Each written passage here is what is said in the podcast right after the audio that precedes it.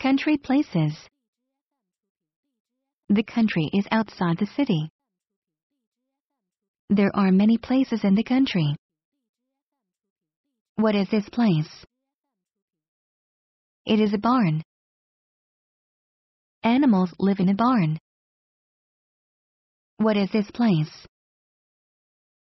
It is a farmhouse. A family lives in a farmhouse.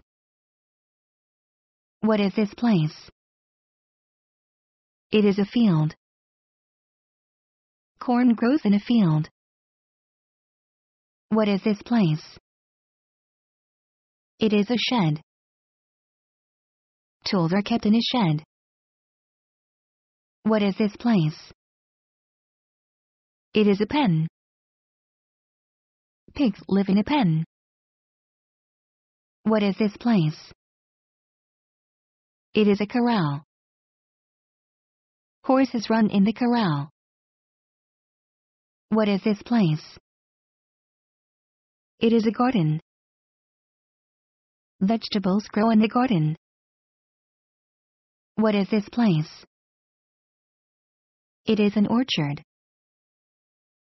Apples grow in the orchard.